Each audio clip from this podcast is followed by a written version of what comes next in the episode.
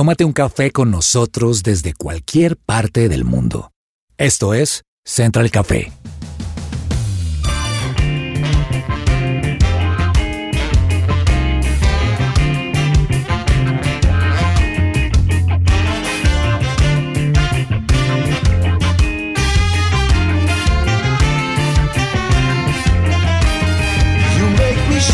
Holy Spirit.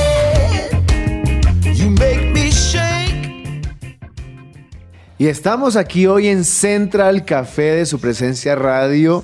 Qué bueno poder saludar a nuestros oyentes, a los que nos acompañan a través de la 1160 AM, los que nos escuchan por internet, en las aplicaciones.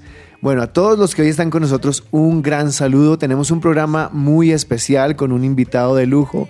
Y para comenzar, quisiera yo preguntarle, Laura, ¿usted qué tal es para los deportes? ¿Qué tal soy para los deportes? Bueno, en una etapa de mi vida, como entre mis 15 y mis 16, patinaba. Ajá. Patinaba y era algo que disfrutaba mucho, pero no fue algo así como que me naciera. O sea, el concepto disciplina para mí es un poco difícil. Eh, lo hacía más como porque mis papás, ese era el plan de domingo, o sea, iglesia y luego a patinar y mi premio era un mango beach al final. O sea que hoy en día... Uy, con ese premio. Ah, ¿qué, qué, qué motiva? O sea, que hoy en día cero deporte. Voy al gimnasio, hago un par de cardio, pero ya no patino igual, realmente. Bueno, por ahí usted dirá, ¿quién habló? ¿Quién, quién? Pues ella es Janina Arana. Janina, qué gusto saludarla. Cuénteme, ¿qué tal para el deporte? La verdad me gustó mucho desde chiquita. Yo hice nado sincronizado en las canchas panamericanas de Cali. eh, hice waterpolo o polo acuático.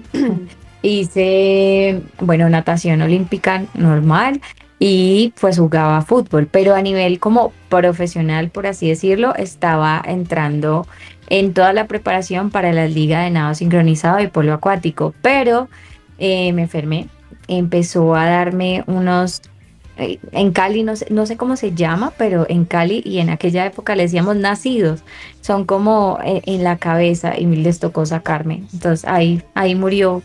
Ahí Todo- murió todo sueño deportivo. O sea, te dio como una caspa. No, no, no, son como granos en la cabeza, Es pero no es especie tan de- chévere hablar de eso. Un- un- un- un- unos, unos artefactos desconocidos salieron. No, la- pero sí. No, sí, y, y saben que eso me hace pensar que como en los deportistas las disciplinas que tienen que ver y que a veces nosotros vemos que eso es muy fácil, pero nadie sabe como que estar, por ejemplo, en mi caso era varias horas en una piscina, pues como las consecuencias que eso puede traer. Así es, señor Cabezas. ¿Qué tal usted para el deporte? Yo sé que a usted le gusta por ahí la cicla, le gustan ciertas cositas. Sí, Javi. Actualmente eh, mis dos deportes principales, por así decirlo, mis dos actividades principales son el montar bicicleta, de pronto hacer rutas por la sabana de Bogotá los domingos, eh, sumar unos buenos kilómetros y también el running. Usted y yo somos compañeros de running, nos encanta correr, eh, ahorita tenemos la media maratón precisamente y me gusta siempre estar conectado como con estas carreras atléticas que, que eh, realmente son deportes muy básicos, muy esenciales, pero que edifican mucho también a la persona y, y nos forman en un montón de cosas. No solamente es, digamos, salir a correr, sino que eso tiene disciplina, tiene perseverancia, los beneficios también en términos de, de salud son inmensos, entonces me encanta también el running y esos son los dos eh, deportes a los que más le jalo. Yo le cuento que soy amante del deporte desde muy pequeño. Fui armador de la selección Bogotá Junior por bastante tiempo y, y- y esa vida de entrenar, como lo mencionaba Janina, no es tan fácil. Yo recuerdo que yo salía del colegio y tenía que estar en entrenamientos más o menos de 4 a 8 de la noche todos los días y los fines de semana eran partidos. Entonces es una vida de bastante esfuerzo, de muchos sacrificios, pero también de grandes recompensas, ¿sabe Andrés? Es Ujú. una- eso, eso quedan recuerdos buenos. Sí, y y ya después de los años ya dejamos el baloncesto y hoy me dedico a, a- a correr, me encanta como usted lo mencionaba, a correr. No, no, no le he podido coger el amor como muchos a la bicicleta, prefiero, prefiero trotar, prefiero hacer este tipo de, de prácticas. Y bueno, vamos a hablar hoy un poquito acerca de esto, vamos a hablar un poquito de, de deporte, de, de, estas personas que dedican sus vidas al deporte, pero que viene después, que vienen después de, sus jubilaciones, de sus retiros, porque para muchos que estuvieron organizados logran hacer cosas buenas, pero otros no, ¿no, Andrés? Hay casos, eh, por ejemplo, aquí en el fútbol sudamericano hay varios casos en Colombia, en Perú, en Brasil, de jugadores que tuvieron una época dorada, o sea, sus 15 minutos de fama, como se dice, eh, y, y fueron tremendos futbolistas, pero las fiestas, los, las malas amistades, incluso ya temas un poco más delicados, rayando con el crimen y demás, pues hicieron que las carreras de estos futbolistas terminaran eh, de pronto en el olvido o en el repudio público y por eso pues es tan importante, además de la formación técnica en las escuelas de fútbol o bueno, sea el deporte que sea, pues también una formación en valores y en ética para los deportistas que a la postre van a ser personalidades, influencia y ejemplo para muchos. Y es que hablando de eso, después del retiro de un deportista es demasiado difícil para algunos como reinsertarse a la vida laboral, ¿no? Porque se han dedicado todo el tiempo a hacer deporte, entrenar, entrenar y descuidaron su formación académica, no estudiaron una carrera, no miraron algo alternativo y llegó la jubilación y no tienen nada que hacer y es tan difícil poder ubicarse después y por eso es que vemos gente que logró mucha gloria, logró muchas cosas, pero tienen una, una vejez o, o, tienen unos años de ocaso muy tristes porque todo lo que lograron hacer se fue por falta de preparación. Y teniendo eso en cuenta, Laura, qué tan importante es formar a un deportista no solamente en las canchas y en los entrenos, sino en otras áreas. En muchas áreas, la necesidad de formar al deportista para la vida fuera de las canchas tiene que ver en que ellos se jubilan supremamente jóvenes, entre los 34 y 35 años. Federico Lande, psicólogo especializado en actividad física y deporte, menciona algunas reflexiones donde hay que darle valor a este tema. La vida del deportista siempre es corta, pero el sentirse deportista dura para toda la vida. Allí es donde, en el marco de lo sucedido, reflexionamos qué pasa con el deportista fuera de la cancha. Aquí les menciono otra muy bonita. Hay que lograr ver el deportista de una manera integral, saber cómo es la vida, la formación de ese jugador fuera de la cancha. Dentro de los clubes existen ciertas legalidades y límites. Es allí donde el trabajo del psicólogo toma la importancia, más teniendo en cuenta que la mayoría de las instituciones no las tiene. Allí nuestra labor tiene sentido en la formación del deportista integral y no solo basado en el rendimiento. Otra de las cosas importantes para los deportistas o para este estilo de vida es la disciplina, porque creo que en esto radica el éxito no solo dentro, sino también fuera de las canchas, ¿no, Yanni? Total, Javi. Y es que yo creo que en muchos ámbitos se dice que para tener éxito en la vida es fundamental tener disciplina. Y creo que el deporte específicamente es una muestra de eso. Y no solamente tener disciplina, sino que añadirle a la disciplina otras habilidades como la constancia, la voluntad, la creatividad, la inteligencia, el trabajo. Y pensemos que la disciplina está haciendo referencia como a esa coordinación de actitudes que busca conseguir pues un orden para desarrollar actividades específicas y conseguir unos resultados positivos, ¿cierto? Entonces la disciplina eh, se ve reflejada en el deportista cuando demuestra esa fuerza de voluntad para realizar rutinas pre, durante y post entrenamiento, cuando sigue las recomendaciones de los profesionales, cuando organiza su tiempo de acuerdo con sus responsabilidades, cuando tiene compromiso con sus actividades, cuando tiene hábitos saludables para mejorar su estilo de vida y pues por ende su rendimiento deportivo, para gestionar no solamente sus entrenamientos, sino también disciplina para gestionar sus tiempos de descanso, porque la recuperación física y mental es importante. Entonces yo creo que cuando se habla de la disciplina del deportista, se hace referencia, Javi, a ese nivel de compromiso, uh -huh. de respeto y de evolución que presenta un atleta en su respectivo deporte. Y, bueno, y es exageradamente importante porque además que los deportistas necesitan trabajar en varias áreas, ¿no? Uh -huh. eh, la parte física, la parte técnica, la táctica, la mental y, y, el descanso. Y para todo esto se necesita una rigurosidad. Y qué mejor que para hablar de estos temas con especialistas. Así que en unos pocos minutos tendremos a un invitado muy especial que nos va a hablar desde la experiencia, desde lo vivido. Pero antes, Janina, qué bueno que ya tenemos de nuevo un dial donde la gente nos puede escuchar aquí, Central Café y todos los programas de su presencia radio. Así es, Javi. Ahora también pueden escucharnos a través del dial 1160 AM y también su plataforma digital favorita. Nos pueden buscar como su presencia radio y esta es una noticia que nos tiene a nosotros muy contentos y a los oyentes también que por ahí nos siguen escuchando a través del radio. Y continuamos aquí en Central Café de su presencia radio. Por favor, no se desconecte.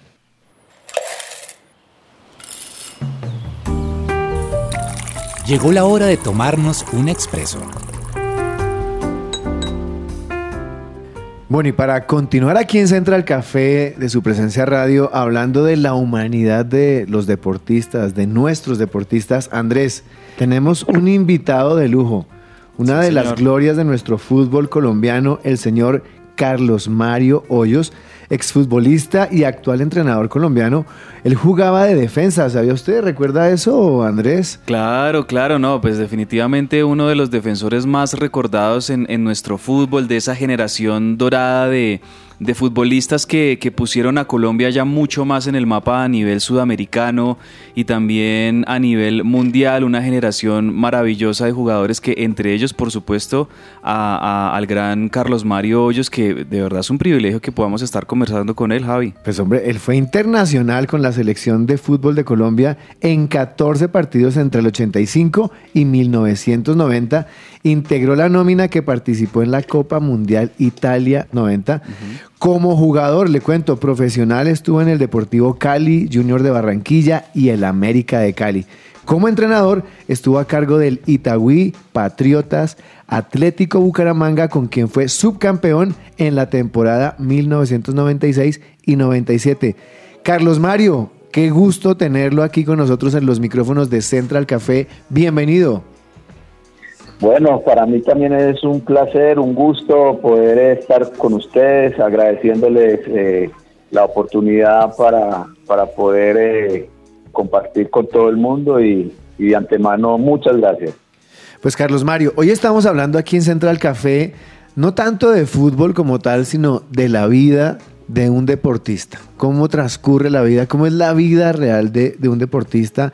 Y bueno, en su caso de un futbolista, quisiera hacer la primera pregunta y es, ¿cómo es la vida de un deportista de tiempo completo fuera de las canchas, fuera de los escenarios?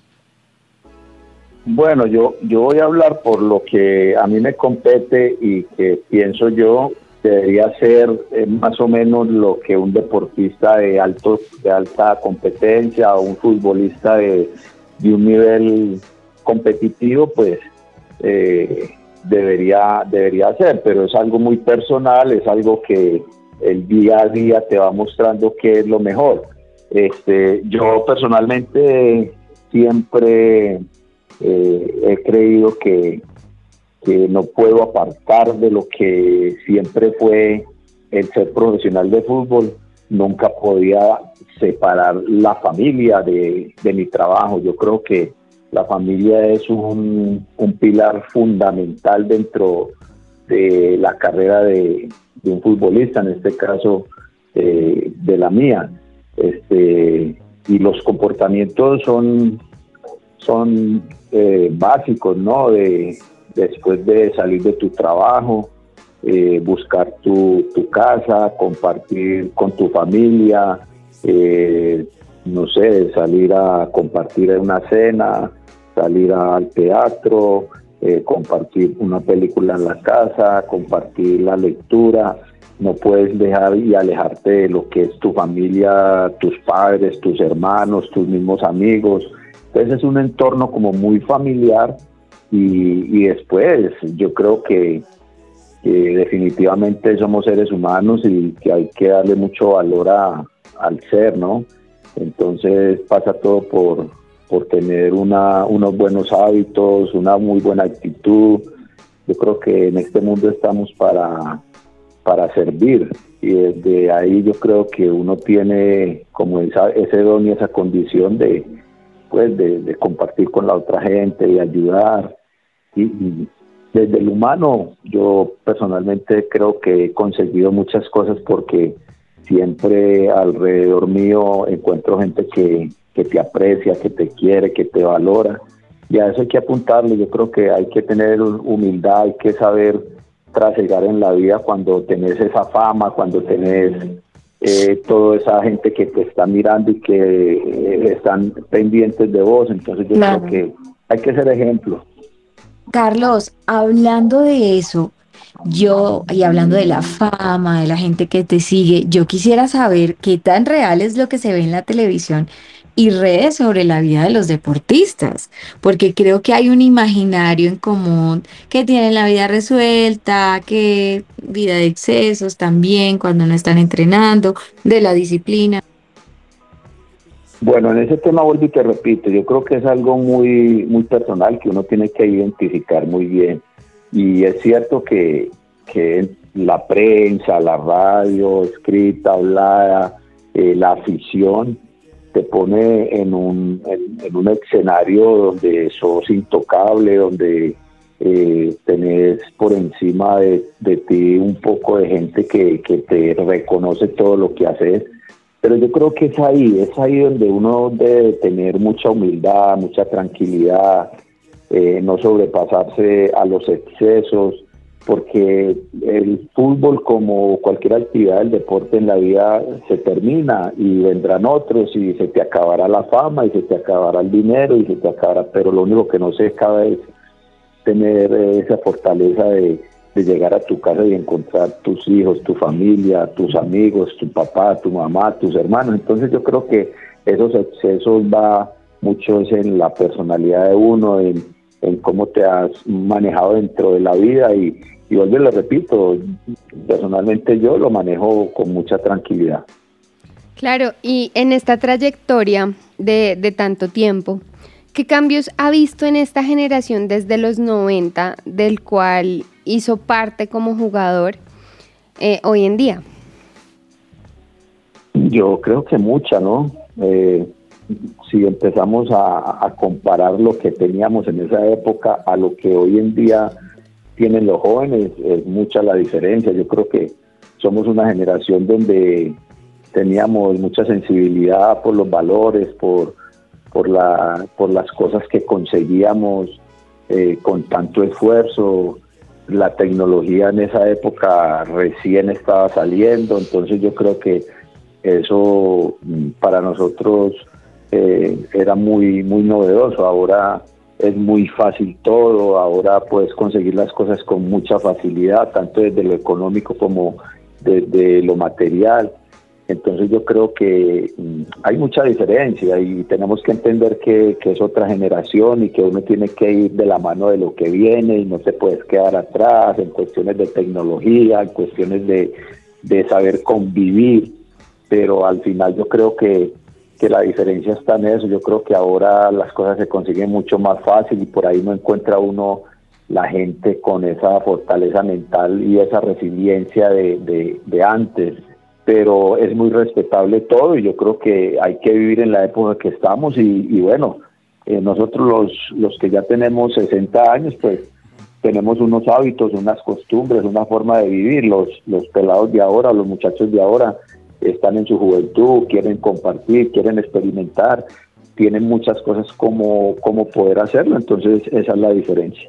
Sí, don Carlos Mario, aquí yo quiero preguntarle, ya digamos, en su faceta como entrenador durante muchos años, también incluso como formador no solo de futbolistas, sino también de su propia familia, por supuesto, con, con sus hijos, no sé, sus nietos, no sé si por ejemplo estén ya incursionando de alguna manera en el deporte eh, y teniendo en cuenta todas estas lecciones que usted fue aprendiendo a lo largo de su carrera como futbolista y como entrenador, eh, precisamente qué lecciones usted siempre tiene como prioridad enseñarle a sus pupilos, tanto a los futbolistas como a sus familiares.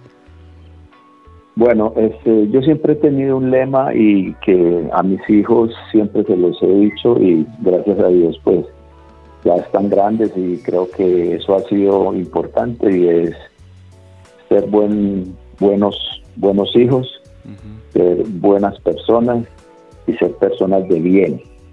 cuando hablo de personas de bien, que sean personas respetuosas, que sean personas que puedan entrar en la sociedad y puedan compartir dentro de una sociedad que no es fácil. Entonces para mí eso es muy importante, ellos lo han aplicado. Y igual a mis, a mis jugadores tengo ejemplos y, y siempre para mí es muy importante el ser humano. Yo creo que el ser humano por encima del deporte o del deportista, en este caso de los futbolistas, es prima. Entonces para mí es supremamente importante estar al frente de, un jugador, pero saber su parte humana, cómo está, qué, cómo se siente, qué problemas tiene, cómo podemos ayudar a resolverlo, dónde se siente agobiado, dónde se siente triste, cómo podemos ayudarlo. Entonces eso hace parte del trabajo del entrenador. Yo creo que no solamente estamos para enseñar en un campo de juego, sino fuera de ellos también. Carlos Mario, vemos en, televisión o en prensa la vida de un deportista, algunos son gloriados, aplaudidos, otros son criticados, pero nadie se pone en, los zapatos del deportista. ¿Cuáles son para usted las dificultades más grandes de un deportista de tiempo completo? Bueno, hay un libro que, lo escribió eh, Fabio Poveda Márquez, que en paz descanse y nos acompañó mucho en el 90, que, que fue a, homenaje a la, selección del 90 y es Somos de carne y hueso. Y a partir de ahí yo entendí que, que nosotros necesitamos del ser humano como tal, de encontrar que el respeto hacia las personas, el respeto hacia el ser humano, el valor que hay que darle a, las personas es fundamental y que después de ahí el deporte, el fútbol, eh, no sé qué, otra actividad eh, puedas encontrar, eh, resolver problemas, pero siempre pensando en el ser humano. Siempre has venido hablando sobre mm, el cambio de, de generación, ¿no? De de el retiro, siendo todavía muy productivo. Pero hoy día, ¿qué debería cambiar en la preparación de un deportista? Mm, yo creo que ha habido una, un cambio importante y es eh, que se ha profesionalizado y se ha llevado a, la parte científica eh, de muy buena manera para que ese deportista tenga un nivel de rendimiento más alto y más prolongado. Entonces yo creo que es buscarle o seguir mejorando esa parte para que los jugadores de fútbol, en este caso, eh, su retiro no sea a los 30, 31 años como nos pasó a nosotros, ¿no? Que sea a los 36, 37, 38 años como ya ha pasado. Entonces yo creo que eso ha sido importante y eh, cambiaría, no, yo creo que mejoraría esa, esa parte que ayude que la ciencia le dé más posibilidad y le dé más larga vida a un jugador de fútbol. Carlos, yo quisiera que usted nos compartiera qué ocurre después del retiro profesional. Ok, mira, yo creo que ese es un tema y yo creo que más era la, la, la pregunta enfocada a eso, es que necesitamos estar preparados para el retiro, porque el jugador de fútbol en este caso no está preparado para retirarse, no, no, no sabe después del retiro con qué se va a encontrar. Puede que hayas ganado mucho dinero o puede que hayas ganado poco dinero, pero hay un tema de, sentimiento, de moral, de, de, de, cómo tú vas a afrontar el que ya no te están mirando como el ídolo de antes, como el que te hacen el reconocimiento constante por, por tu labor. Entonces ahí es muy, pero es muy importante eh, la familia, eh, cómo te puede apoyar, cómo te puede ayudar. Yo siempre he dicho que debe existir profesionales para orientar y ayudar a los deportistas después del retiro. Y los jugadores de fútbol, en este caso, antes del retiro, ya deberían estar preparándose para lo que se van a encontrar post, después de, de ser futbolistas activos. Entonces, no es fácil. Para mí es una situación difícil, complicada.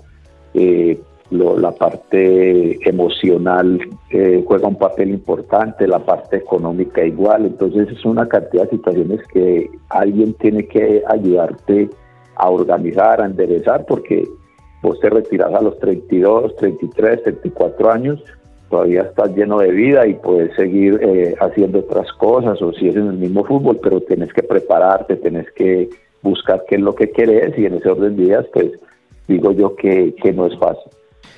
Carlos Mario, pues muchísimas gracias por acompañarnos aquí hoy en Central Café. ¿Qué aportes Ya tan- acabamos tan rápido. a- No, pues quedémonos otra media No, hora yo me puedo quedar aquí programa, otra eso está media buenísimo. hora. Me, me- me preocupa su No, tiempo, Carlos no, Mario. No, no, no, no, muy cómodo, muy cómodo y muy contento de, de poder compartir con ustedes y de estos temas que la verdad muy poca gente cuando te entrevista eh, te, habla y me parecen supremamente importante e interesante. No, pues Carlos Mario, yo antes de, terminar esta entrevista, sí quisiera que, que- le dijera a los jóvenes que hoy desean dedicarse de tiempo completo al deporte, al fútbol, no sé, cualquier otra disciplina, eh, ¿qué hacer antes de pensar en, dedicarse al deporte? ¿O ¿Qué consejo le daría para poder tener una buena vida activa dentro del deporte y poder tener y gozar de, una, de un buen tiempo de retiro? Yo diría, no sé si dos o tres. Primero, que complementen ese, ese deporte, eh, ya sea profesional o amateur, con el estudio. ¿eh? Que sean afines el deporte y el estudio, porque el deporte se va a acabar en un momento y el estudio va a continuar y va a ser eh, la, base para, para seguir en, en otra actividad, ya sea en su deporte o en otro. Y después, llevar una vida sana, una vida tranquila, eh, con niveles de, de nutrición y alimentación buenas, con hábitos que te permitan llegar hasta muchos más años de los que normalmente puede eh, tener un deportista. Entonces yo creo que es la dedicación, el profesionalismo, adquirir hábitos sanos que, que les lleven y que los vuelvan unos profesionales en su deporte. Entonces ese sería mi consejo, ¿no? Responsabilidad, buenos hábitos, buena alimentación, dedicación y el estudio. Pues bueno, era Carlos Mario Hoyos, una de las glorias, puedo decir yo, del fútbol colombiano.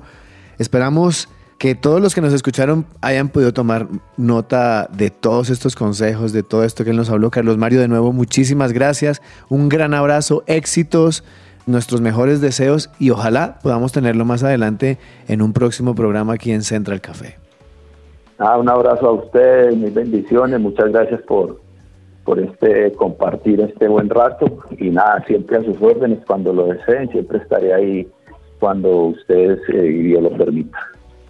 Andrés, me encantó este invitado, me encantó esta entrevista. Yo soy un enamorado del deporte y, y- y- y me duele a veces ver que eh, el final de grandes deportistas sea triste, ¿no? Y tenemos varios casos aquí en, en el país que no quiero mencionar, pero creo que sí hace falta un poco de más preparación para nuestros deportistas, no solamente a nivel físico, sino a nivel de valores, de principios, trabajar con el carácter, trabajar con el corazón y, y- y- darles a, conocer que la juventud no dura para siempre, los, el cuerpo se envejece, los años van a pasar y, y cuando se acabe el deporte, ¿qué viene? Y creo que para eso no han sido preparados, como lo decía nuestro invitado Carlos Mario Hoyos. Sí, sí, sí, muy valiosos todos sus conceptos, todos esos consejos que nos daba Carlos Mario.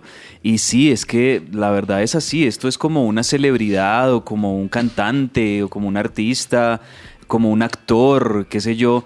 Eh, todas las personas que están, digamos, en el foco de lo público y que tienen una una carrera, eh, digamos, muy seguida por multitudes, saben que la fama es algo efímero, la fama es algo que va a pasar, pero lo que logren hacer en esos años, digamos, dorados de fama, eh, y, y las decisiones que tomen con, con, por ejemplo, eh, los recursos que puedan lograr, las riquezas que puedan lograr, eh, eso es algo que va a quedar para toda la vida. Muchos deportistas y muchos futbolistas lo sabemos, en su momento, digamos, de, de mejor rendimiento como futbolistas y que estén logrando ganar buen dinero y todo eso, invierten, eh, compran propiedades, montan negocios y todo esto para qué? Para que le quede también, digamos, de, de sustento y de, respaldo a su familia en, en, términos de trabajo, pero también para su vejez y para el resto de su carrera, porque la carrera de un futbolista, por ejemplo, pueden ser hoy en día un, de 12 a 15 años en promedio, los que más duran duran por ahí 18 o 20 años Pero exacto, como usted dice Javi, después de, de ese tiempo, ¿qué? ¿Qué, qué hago? Y, ahí es donde me parece muy valioso lo que nos decía Carlos Mario de que incluso en la formación infantil a los jugadores se les enseñe no solamente la técnica del deporte, sino también se les enseñe eh, invertir el dinero, cómo administrar los recursos, que haya cursos de ética, que haya cursos de de conducta también, y todo eso va a hacer que la carrera del futbolista a la, a la postre termine siendo pues muy exitosa. Además de lo que ustedes han dicho, yo quisiera hacer como um, resaltar especialmente algo de lo que él hablaba constantemente, era la importancia de la familia.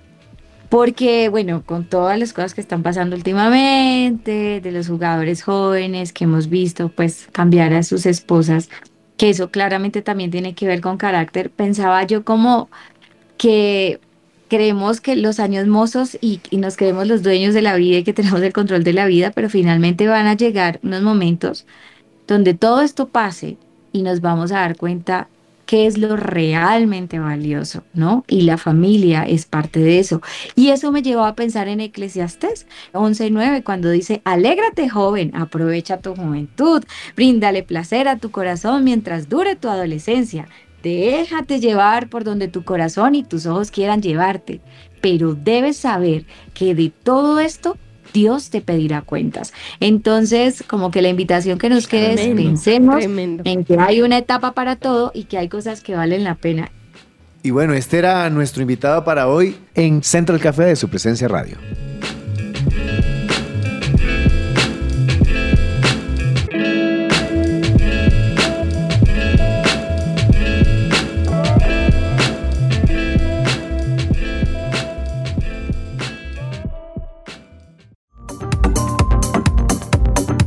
No te desconectes, estás con Central Café. Escuchas su presencia radio. Regresamos a Central Café.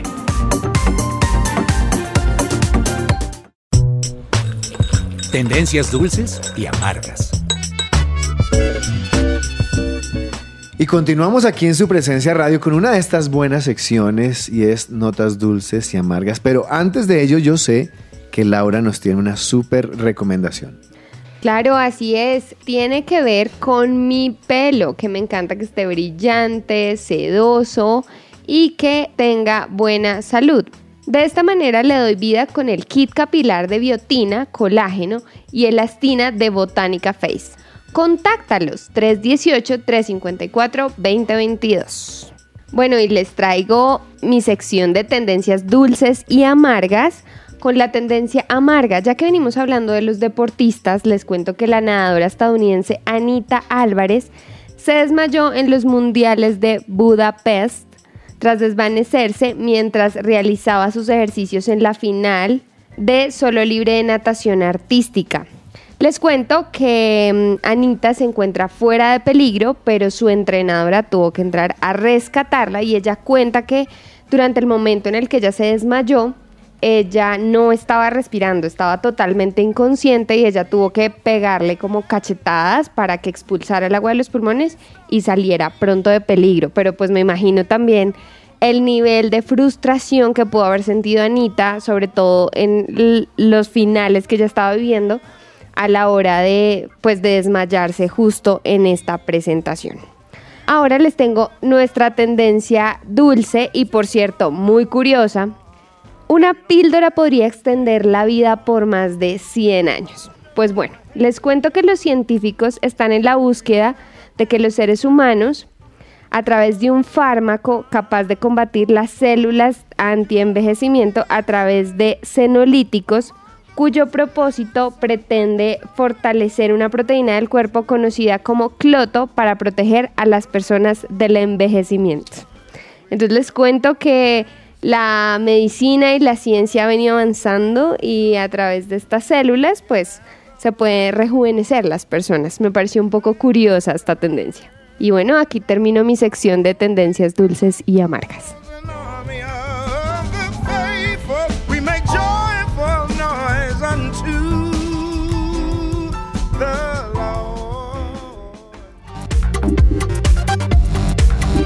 Estás conectado con Central Café.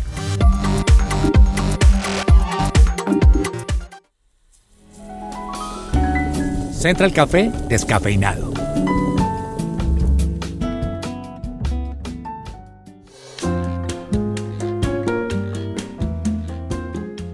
La ansiedad y la depresión, que son quizás las enfermedades mentales más comunes y que a su vez causan un serio impacto en la calidad de vida de quienes la- las padecen, aumentaron su prevalencia en todo el planeta durante la pandemia en niveles preocupantes, de acuerdo con un informe, el más reciente informe científico publicado el miércoles 2 de marzo por la Organización Mundial de la Salud. La pandemia, la ansiedad y la depresión aumentaron más del 32% en América Latina, según lo informó la Organización Panamericana de la Salud. Y en Colombia, más del 70% de jóvenes ha visto afectada su salud mental tras la pandemia por COVID. Entre los aspectos de la vida que más se ha visto alterada en esta población por cuenta de estas enfermedades mentales son la falta de sueño y la concentración. Según la investigación de CENFES, del Centro de Investigación, Innovación y Desarrollo Tecnológico, más del 70% de los jóvenes colombianos se ha sentido poco feliz o deprimido en las últimas semanas debido a las preocupaciones que los rodean. Y finalmente, la ansiedad y los trastornos de depresión aumentaron en todo el mundo. Pero muchos de nosotros podemos decir, pero ¿será que yo tengo ansiedad porque se me acelera el corazón y me preocupo? Y quiero hacer la claridad de lo que es la ansiedad. La ansiedad es una reacción normal y saludable que se activa ante una amenaza o un peligro. Sin embargo, se convierte en un trastorno de ansiedad cuando esta reacción se activa en situaciones habitualmente no amenazantes o peligrosas y viene de una manera persistente hasta el punto que interfiere de manera importante en la vida diaria. Algunos de los síntomas son palpitaciones, elevación de la frecuencia cardíaca, sensación de ahogo, opresión en el pecho, miedo, pánico, temblores, mareo e incluso desmayo. Y hoy les estoy hablando de la depresión porque estas cifras me estremecieron el corazón y también conocí situaciones de gente que conozco, incluso gente que conoce a Dios con ansiedad. Y algunas personas se sienten mal por eso. Incluso yo estuve como muy preocupada por un tema y se me venía a la cabeza un versículo que es Filipenses 4:6 donde dice, no se preocupen por nada, en cambio oren por todo, díganle a Dios lo que necesitan y denle gracias por lo que han hecho. Así experimentarán la paz de Dios que sobrepasa todo lo que podemos entender. La paz de Dios cuidará su corazón y su mente mientras vivan en Cristo Jesús. Y en este proceso, Dios me regaló un devocional que los invitaría a que lo hagan, que se llama Paz Abrumadora. Y en esto me quedaron cuatro puntos importantes. Lo primero es que aunque tengamos no tengamos todas las respuestas respecto a algunos temas de nuestra vida, podemos estar firmes en que Dios quiere que vivamos libertad, sanidad, paz y gozo. Y el primer punto es no buscar nada, no hacer nada de manera activa. A veces la ansiedad tiene que ver con pérdida del control y buscamos maneras de, de ponerle pañitos de agua. No, voy a escuchar música que me distraiga, pero lo importante no es distraerlo, sino es ir a la fuente. Entonces, en lugar de buscar, correr a buscar algo que nos alivie el momento, es buscar a Dios, que nuestro primer auxilio sea Dios. El segundo es Dios quiere que creamos en Él. En estos momentos Dios nos pregunta por qué tienen miedo. ¿Hay el- acaso alguna cosa fuera de mi control? Hoy Dios nos llama a entregarle nuestras preocupaciones, descansar en Él, porque Él es el único que tiene la capacidad para calmar las aguas. No sé cuál sea la situación, de pronto algunos de ustedes se sienten como Pedro, que Dios los ha invitado a caminar sobre aguas y sienten que están caminando sobre aguas, pero hoy Dios les extiende las manos y les dice, ¿por qué dudan?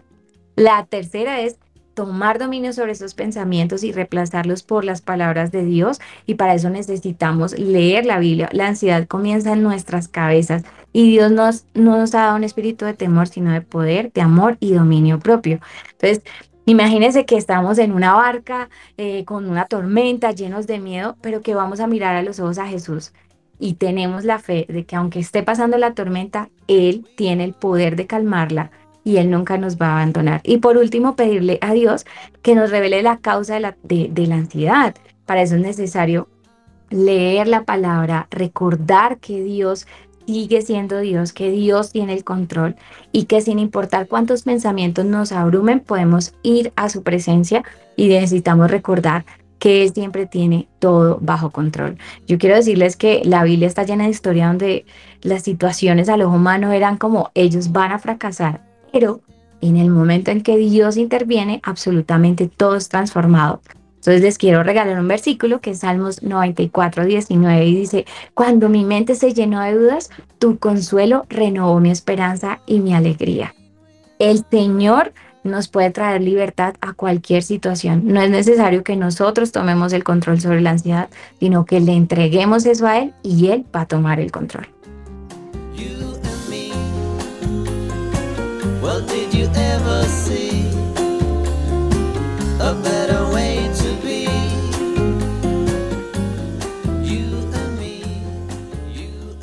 Y bueno, estamos ya terminando hoy nuestro programa de Central Café con una muy buena entrevista reflexiva además. Nos, deja mucho que pensar y a los, a los oyentes que quieren dedicarse al deporte entender que no es solamente entrenar el cuerpo, sino también otras áreas de su vida. Y yo sé, Janina, que tenía una palabra ahí para cerrar que quiere dejar a nuestros oyentes.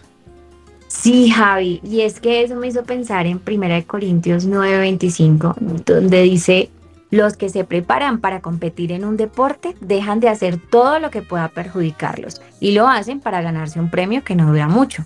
Nosotros, en cambio, lo hacemos para recibir un premio que dura para siempre. Y teniendo en cuenta toda esta entrevista y todo el programa es pensar qué nos edifica y qué cosas realmente empezamos a sembrar ahorita que vamos a cosechar después. Andresito, para terminar, recordemos a los oyentes de Central Café y de su presencia radio, ¿cómo pueden escucharnos ahora? A través del dial 1160 AM y les agradecemos también a todos los oyentes que han estado opinando, que nos han estado escribiendo a nuestras redes sociales, en nuestro WhatsApp, que están muy contentos con este dial y al mismo tiempo están regando la voz, están pasando la voz con todos sus conocidos 1160 AM y también por supuesto pueden seguir escuchando nuestra señal online que ustedes saben que es de alta calidad, la encuentran en www.supresenciaradio.com o en plataforma como Tuning Radio o Claro Música, donde ustedes pueden escuchar radio a nivel mundial. Bueno, nos encontramos en un próximo programa de Central Café. Chao, chao.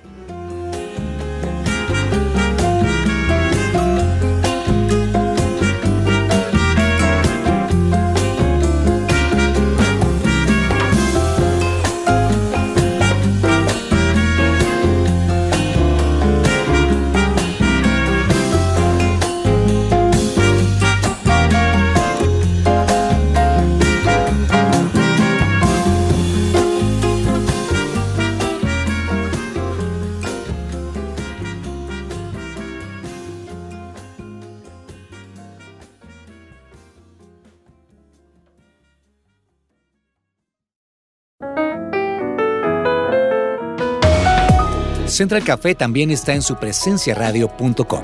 Allí puedes encontrar el listado con todos los programas de Central Café en SoundCloud